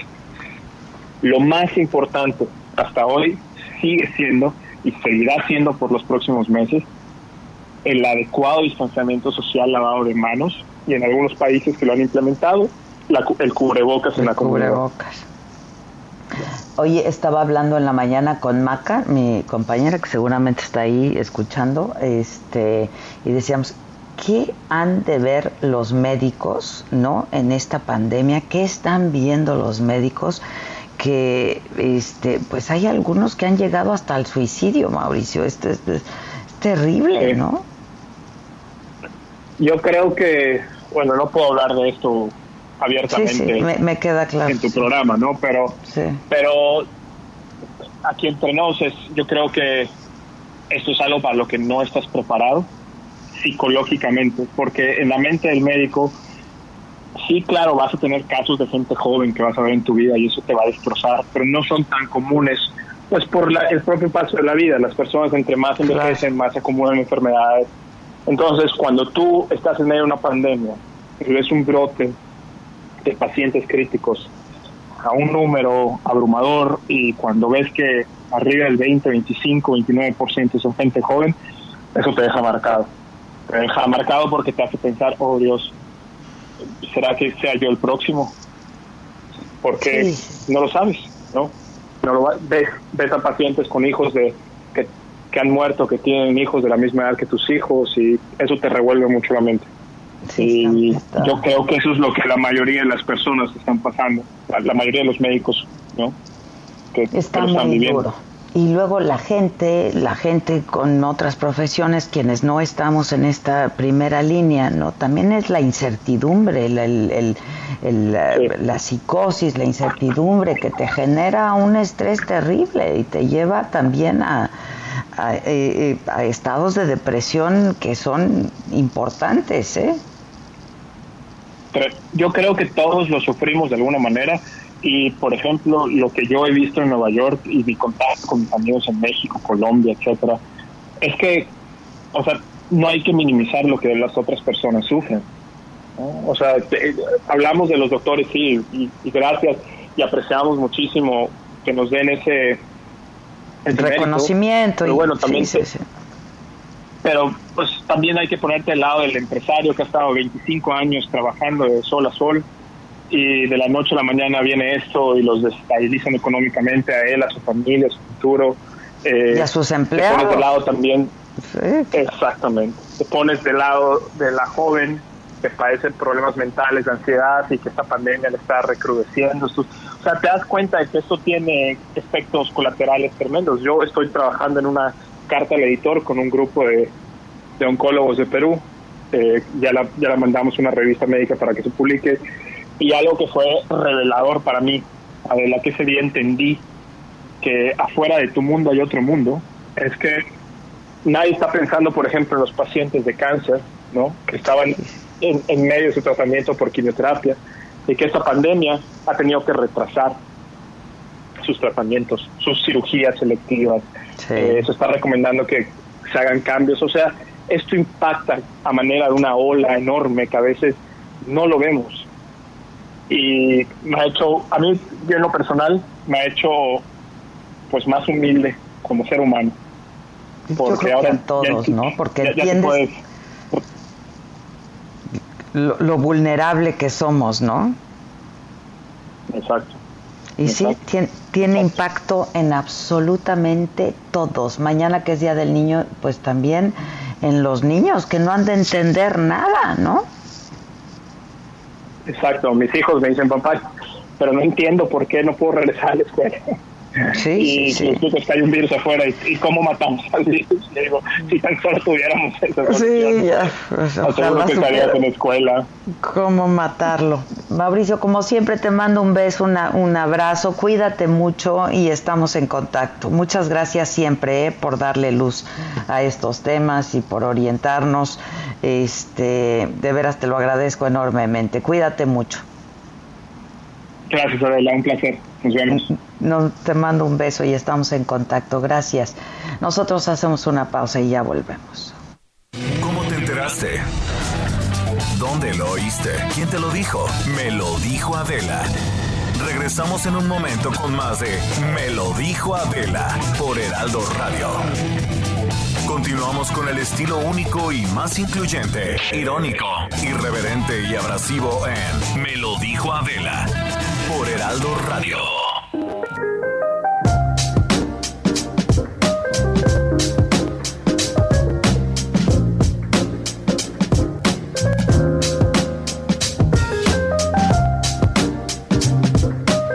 Estamos de regreso y tengo la línea Gabriel Varela con los cubrecolchones que ya me llegó a mi casa. ¿Cómo estás, Adela Micha? Yo estoy bien, afortunadamente. ¿Tú? Yo muy bien, pero quiero saber tu experiencia con ese cubre colchón soñare que renovó tu colchón, ¿sí o no? Renovó mi colchón, sí. Mira, ya ahorita lo que me queda tener en mi cama es al cubre colchón. Bueno, pero algo es algo, dijo Calvo cuando... No, bueno, porque además... gran descanso, gran descanso gran descanso porque es renovar por completo tu colchón. Yo invito a todo tu público a que cambien de verdad el viejo colchón donde están durmiendo eh, para que sientan de verdad esta experiencia del cubre colchón soñare extra confort. Me tiene que marcar ahora al 55 41 66 39 96 del interior de la República los mismos dígitos sin costo. 55 41 66 39 96. ¿Cuál es el secreto de la comodidad del extra confort de la que tú dime si o no te sientes como en un hotel de cinco estrellas? Sí, claro. ¿Por qué? Por ese relleno de tres diferentes microfibras de gel huecas, sólidas y en espiral, que amortiguan el peso de todo tu cuerpo sin importar la posición en la que tú decidas dormir. Lo puedes meter a la lavadora las veces que se te pegue la gana, nunca se deforma, nunca pierde su frescura, cada vez sale más fresco. ¿Por qué en estas noches de infierno que estamos viviendo? Tú que estás allá en el puerto, ¿qué tal está el calorcito? Sí, está, la verdad, mira, ver el mar y oxigenarse, la verdad, todo mundo sabe que Acapulco es mi segunda casa o mi primera, diría yo. Este, y si hace mucho calor y esto refresca refresca porque el colchón respira, Adela, por esas costuras en zigzag no guarda el calor. Además, si tienes la fortuna de dormir acompañada, no como yo, ¿verdad? Pues entra el efecto gravedad cero porque amortigua los movimientos de la otra persona. Si usted me marca ahora al 5541663996, yo le voy a mandar no uno, le voy a mandar dos cubre colchones, no importa del tamaño que sea su cama si la tiene individual, matrimonial, queen, king size, las quiere combinar, usted me marca ya 5541 66 3996. Yo le mando los dos cubrecolchones del tamaño que sea su cama. Usted los prueba durante 100 noches. Me paga uno, yo le mando dos. Si en 100 noches usted no opina igual que Adela Micha, igual que cientos de miles de mexicanos, le devolvemos de inmediato su dinero. Pero aparte, Adela, yo quiero que esta oferta esté verdaderamente completa. Lo primero con lo que te conquisté, ¿qué fue? Las almohadas soñares. Las almohadas, sí, sí, sí. Nada como una almohada, soñar. Nada como una almohada. Entonces yo no le voy a mandar una, le voy a mandar dos almohadas totalmente de regalo. Si usted me marca ya, al 55 41 66 39 96 interior de la República sin costo mismos dígitos. 55 41 66 39 96 recibe en la puerta de su casa dos cubrecolchones soñare del tamaño que sea su cama pagándome solamente uno. Y le voy a mandar de regalo dos almohadas soñare. Puede elegir la que quiera firme o suave la que usted prefiera. El tamaño que quiera estándar queen o king size y van totalmente de regalo. Ya renovó el descanso, pero totalmente con el nuevo cubre colchón Soñare, que usted paga uno y yo le mando dos. Aparte le mando dos almohadas Soñare de regalo. Y pues tú sabes que como soy pelón, siempre traigo pilón. Abuelita, soy tu nieto. Le voy a mandar el nuevo y desinfectante antiséptico Vivac 30 de la, totalmente patentado. En 30 segundos se elimina virus y bacterias. Lo que ya no hay en ninguna tienda, yo se los llevo hasta la puerta de su casa. Por eso la gente tiene que decidirse y marcarme ya. 55 41 66 39 96. Interior de la República sin costo. 55 41 66 39 96. Está recibiendo en la puerta de su casa, en cualquier parte de la República, dos cubre colchón soñare extra confort con el doble por ciento de relleno, que ya usted escuchó, como Adela lo recomienda igual que yo, le voy, y usted me paga uno, yo le mando dos. Aparte, le mando dos almohadas soñare de regalo, firmo sabe la que usted prefiera, y además el Vivac 30 para que no haya virus, para que no haya bacterias y tengamos un descanso completo y reparador. ¿Cómo ves, Adela? Buenísimo, ya estás. Te quiero y ojalá que disfrutes ese colchón soñare y te la pases a todo dar. Un beso a todo tu audiencia. Gracias, gracias, Gabriel. Ya estás, buenísimo.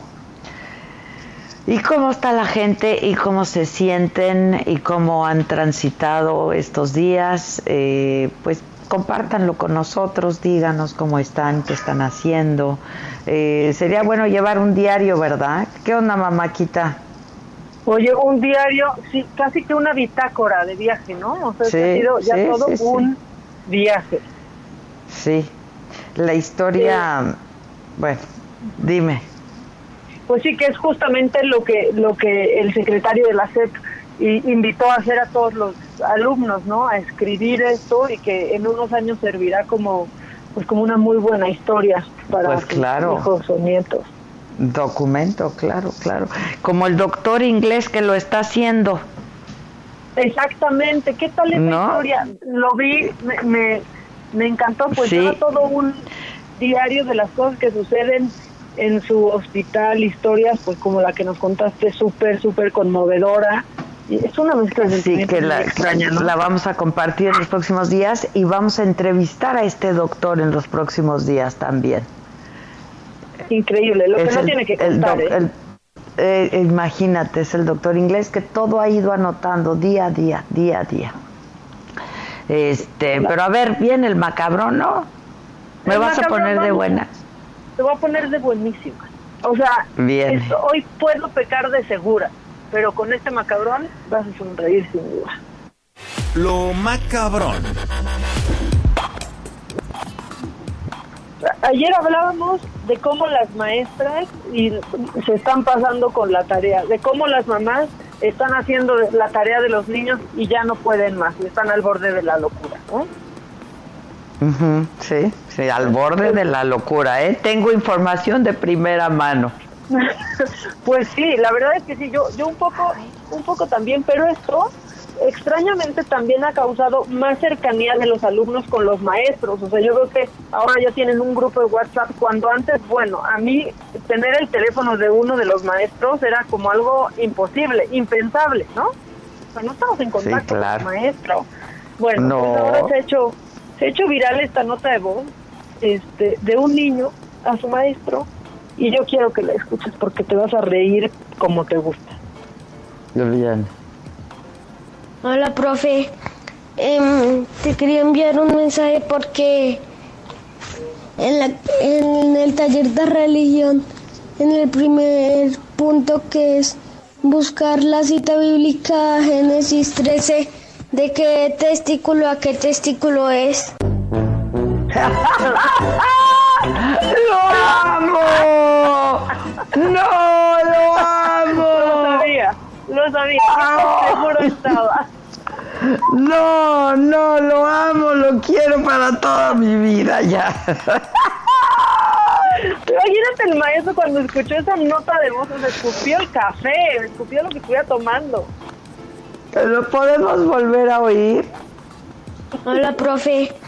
Em, te quería enviar un mensaje porque en, la, en el taller de religión, en el primer punto que es buscar la cita bíblica Génesis 13, de qué testículo a qué testículo es.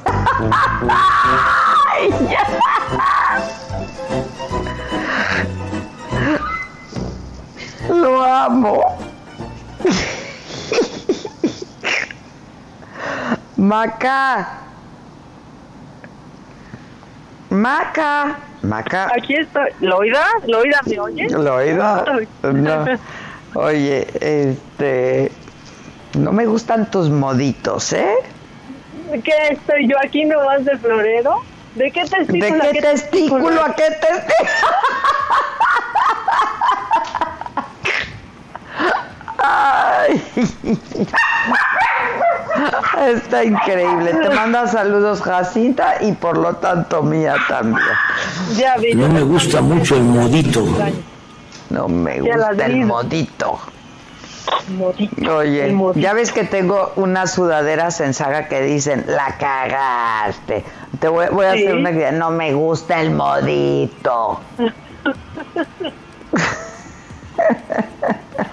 Ay, qué risa. Bueno, pues eso está, está pasando, pero ya hay como una guerra también, Adela, entre madres y maestras. Y fíjate que se hizo viral una, una maestra en Argentina que yo no sé, o sea, yo no sé si cuando todo esto acabe, pase la cuarentena, va a tener, va a tener trabajo, porque pues ella primero se quejó de que las maestras, las madres le estaban diciendo, es que no le está explicando bien las multiplicaciones a los niños, no están entendiendo nada, por favor mándenos un video.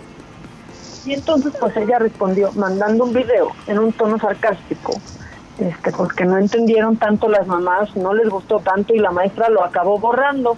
Entonces aquí vas a escuchar la explicación de las multiplicaciones y el mensaje de la maestra a las mamás. Bien. Un mensajito de ustedes que quieren que les arme un video para los chicos porque no entienden la multiplicación. Bien, ustedes querían el video que yo les explique la multiplicación a los chicos. Bueno, a ver, mami, llamen a los chicos y sienten a los chicos que les voy a explicar la multiplicación. A ver, ¿están? ¿Están ya los chicos? ¿Sí? Hola, hola mis amores, ¿cómo están? Les voy a explicar la multiplicación, ¿sí? Ay, cuántos los extraño. A ver, vamos a ver el problemita 1. A ver, vamos a refrescar un poquito la memoria. Mamá plantó en tres canteros tres plantines. ¿Cuántos plantines plantó mamá? Tres plantines en tres canteros. A ver. Tres más tres más tres. Tres veces tres. Tres por tres, nueve. Metete adentro que llueve. Ay, ¿entendieron? Qué suerte. Y ahora el otro problemita decía, tengo cuatro paquetes con dos figuritas cada uno. Dos más dos más dos más dos más dos. Cuatro veces dos. Cuatro por dos, ocho. ¿Sí? A ver, la brocha. ¿Ya entendieron? ¡Bravo! ¡Qué bueno! Bueno, ahora van a hacer con mami los 40 problemitas que le mandé. Llámala, mami. Hija de la chica. Bueno, ya les expliqué, los chicos son una luz, entienden rapidísimo, ¿sí? Y mira, te voy a decir algo. Si vos querés que yo te mande otro videito, pedile a tu marido, que ya le mandé muchos. Chao, me voy a ver poco ortodoxa. No, no, no, no. Y dile a tu mami que haga los otros 40 problemitas contigo. No, ¿y qué tal el final? Y, y señora, si quiere más videos, pídaselo Dile a tu marido que. Ya le mandé. Ay, ¿De qué testículo a qué testículo? Ay, ya. No me gusta mucho el modito. No me gusta el modito. ¿Qué? Es lo, mejor, lo que está pasando ahora entre maestras, alumnos y mamás es de lo mejor que me está pasando en este momento, ¿eh? No, no, no, no. Te estoy diciendo que tengo información de primera mano, ¿eh? Cu- Cuéntame parte de ese sufrimiento, por favor. No, no, llora todos los días. No. Todos los días. Híjole, es que sí se están pasando, se están pasando. Está Estamos en las cañón. clases en línea, dar las clases en línea, no conectarse, dejar un chorro de trabajo y desconectarse. Sí, no, está, está, está todo muy mal. Sí, pues sí, Todo, todo todo, mal. todo muy mal. ¿De qué testículo, a qué testículo me estás hablando? No, es el me gusta mucho todo el inocente, de verdad inocentísimo. Sí, no, está precioso. Yo lo amé, lo amé y lo amé. Te lo voy a mandar para que para que lo tengas. Oye, y tengo tantito más macabrón. ¿Quieres más? Sí, porque te tengo una buena noticia. Yo luego viene. Y llamadas ¡Ay, del qué público. emoción! ¿Tienes Bueno, llamadas pues- del público? Sí, muchas. Mucha mucha gente nos está escribiendo. Mejor los leemos porque luego nos hace el sentimiento de, pues, ¿para qué nos dicen del WhatsApp si no nos escuchan? Ah, Sí, la gente anda de un sentida y de un resentida. Híjole. Sí, no sé de qué andan más, si de sentidos o de resentidos. Ah, de las dos, de las dos. Es que, Sí, ¿verdad? es que luego una se impulsa de manera importante cada mañana, entonces pues sí, hay mucho, hay mucho, hay mucho. de- Pero Sí. ahí te van unos audios. Hola, buenos días. Hoy escucho un poco desanimada. Adela, ánimo Adela, ánimo entre todos porque sí se puede, sí vamos a poder. Pasen los meses que pasen, lo vamos a lograr y vamos a vencer al coronavirus.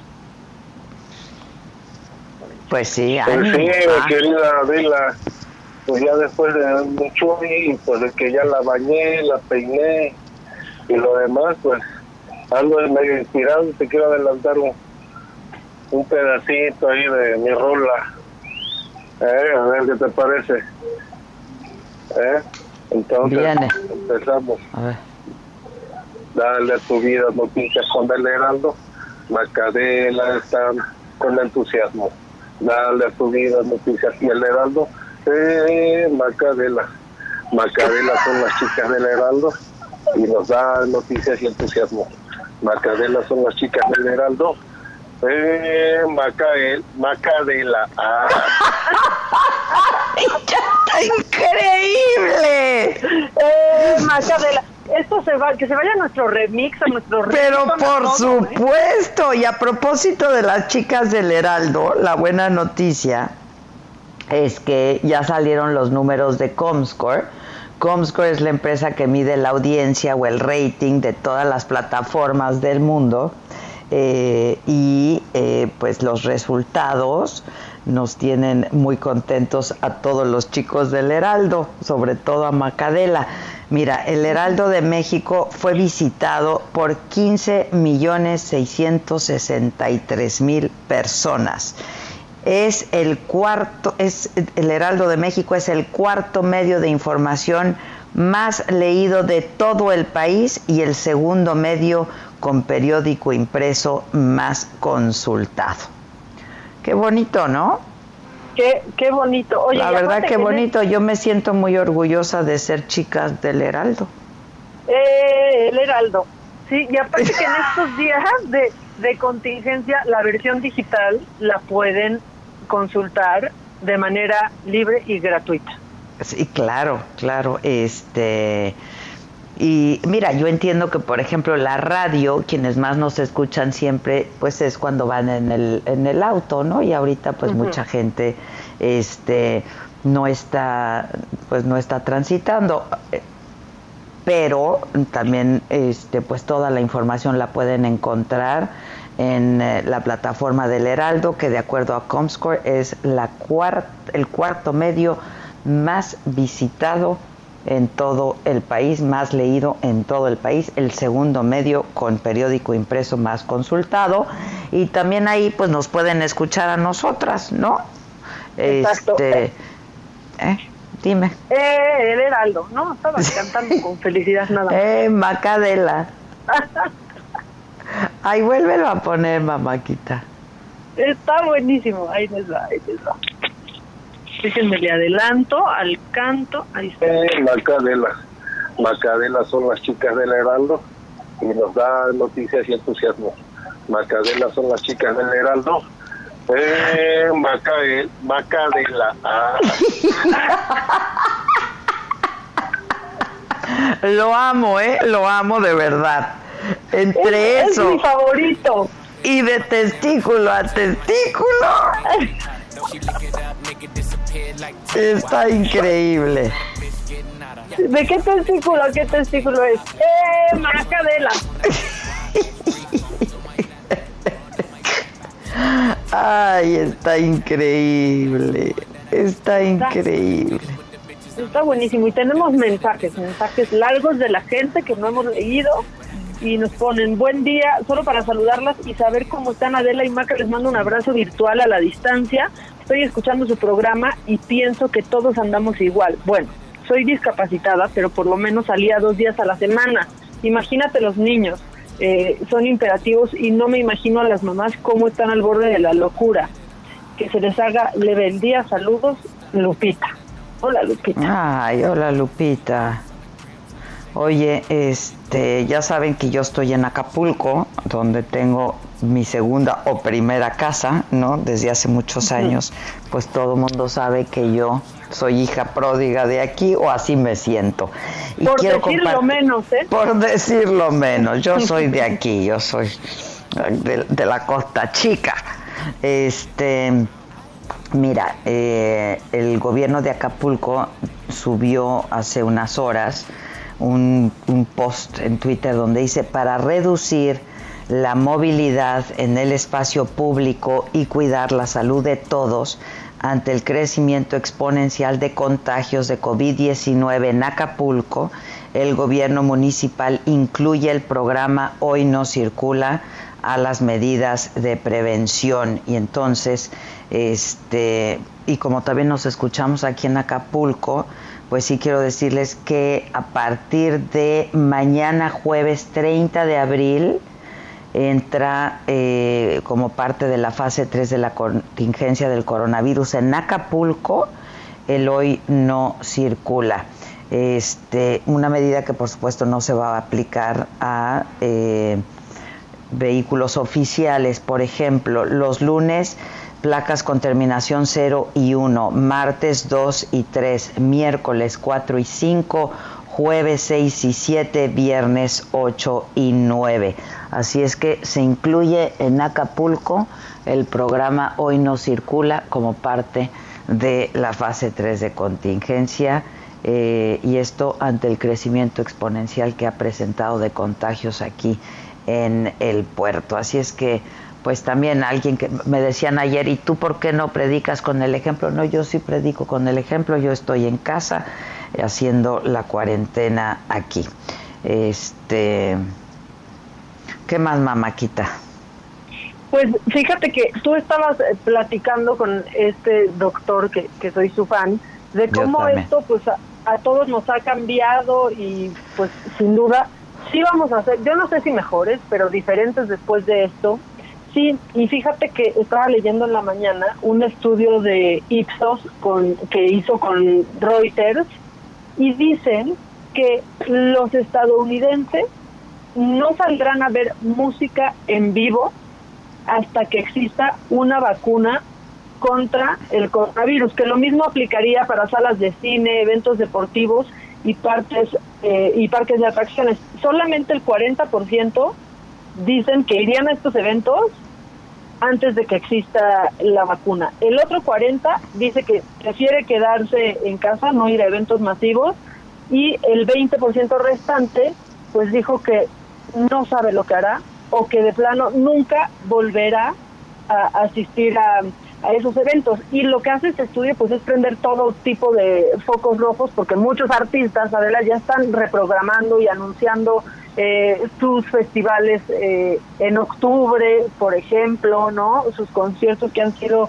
cancelados y pues también recuerda un poco lo que dijo lo que dijo Bill Gates, ¿no? Que la única manera de que el mundo regrese a lo que era antes es con una vacuna y que eso estima él que podría tardar hasta cinco años. ¿Cinco años? Eso Pues sale eso en el... Bill Gates. Ajá. Oye, sale en el documental de Netflix, ¿verdad? Del coronavirus. Sí, justo platican con, con sí. él y él, él lo dice. El virus del coronavirus nos va a matar. El virus del coronavirus nos va a matar. O sea, a, Coach, Pues sí, a pero- Coachella yo ya no quiero ir jamás. Pues no. Oye, yo supe que todos los conciertos estaban cancelados en Estados Unidos todo el 2020, ¿eh? Pero hay, por ejemplo, con Coachella no se sabía bien qué iba a pasar, pero lo habían empujado como para los últimos tres meses del año. Y yo sí creo que es muy pronto. O sea, ahorita yo no sé cómo lo veas tú, pero pensar en ir a un cine, o sea, más allá de que ya queramos salir, pero pensar en ir a un cine, ir a un teatro, meterte a un avión, quedarte en un hotel, hoy cuesta trabajo. Sí, mucho trabajo. O sea, como que sí lo... Te digo, hay, hay cosas que llegaron para quedarse. Yo sí creo que esto va a marcar un antes y un después para quienes sobrevivamos, logremos sobrevivir a esta pandemia, ¿no? La verdad. Sí, sí va a marcar un antes y un después. Hoy la FIFA también salió con, con cosas como que está pensando hacer una modificación a su reglamento y que ahora sea eh, tarjeta amarilla, Adela, cuando un jugador escupa en el campo. Sí, es que sí, te conté, ¿no? Que ayer vi a alguien escupiendo. Sí, O sea, sí, sí. no, no puede ser, eso es... Oye, este, ¿viste a Brad Pitt imitando a Fauci? Claro que sí, vi, es que soy fan, bueno, soy fan de Brad Pitt y de Fauci, pero Y de Fauci, yo también. Fauci es, este, como el, pues el doctor Gatel, ¿no? Es el encargado y Bueno, coordinador de todo. Con todas las proporciones guardadas, pero sí, este, lo que te viene siendo, ¿no? Este, y entonces Brad Pitt imitó a, a Fauci y Fauci le contestó, está increíble también eso, a ver si también lo subimos, no sé si la gente lo haya logrado ver, este, sí, hay que subirlo. ahorita hay que subirlo. Porque aparte Fauci dijo, lo entrevistaron en serio. Y dijo que le había encantado y que no lo conocía, pero que era de sus actores favos. Claro, y se lo cumplieron, le cumplieron el sueño porque dijo, si hubiera una película de su vida, ¿quién quisiera que lo que lo representara? Brad Pitt. Y una Brad semana Pitt, después, sí, por eso lo hizo, claro, claro, sí, claro. estuvo padrísimo. Bueno, Pues mamáquita, muchas- ay, ya nos vamos. pues nos ¿verdad? vamos con el- la macadela, ¿no? De para darnos alegría y este y ojalá sí sigamos todo el día de buenas, bien y de buenas. Por favor, cuídense, procúrense, manténganse sanos, quédense en su casa. Si van a salir, usen tapabocas. Yo, bueno, yo al menos yo sé que hay una gran un gran debate sobre el tapabocas. Este, yo creo que sirve porque insisto, hay mucha gente que podemos estar contagiadas y no lo sabemos porque somos asintomáticos y así protegemos a los demás. Eh, pero bueno, pues en la medida de lo posible, quédense en su casa. Yo sé que hay mucha gente que por distintos motivos no puede hacerlo todo el tiempo y entiendo, comprendo, este, pero si pueden, en la medida de lo posible, quédense en su casa. Y pues sigamos riendo de qué testículo a qué testículo, mamáquita. Ahorita investigamos. Ahorita Y te consigo es el así, es así, te la agradezco con todo mi corazón. Este, cuídense mucho. Gracias a todos, a todo mi equipo de trabajo, los que hacen posible que sigamos generando contenidos eh, para la saga, para el Heraldo. Insisto, yo me siento muy orgullosa de pertenecer a este eh, gran grupo que es el Heraldo Media Group. Felicidades por lo que publica Comscore, por supuesto, y gracias a todos. Gracias y hasta siempre. Esto fue Me lo dijo Adela con Adela Micha. ¿Cómo te enteraste? ¿Dónde la oíste? ¿Quién te lo dijo? Me lo dijo Adela por Heraldo Radio, donde la H suena y ahora también se escucha. Una estación de Heraldo Media Group.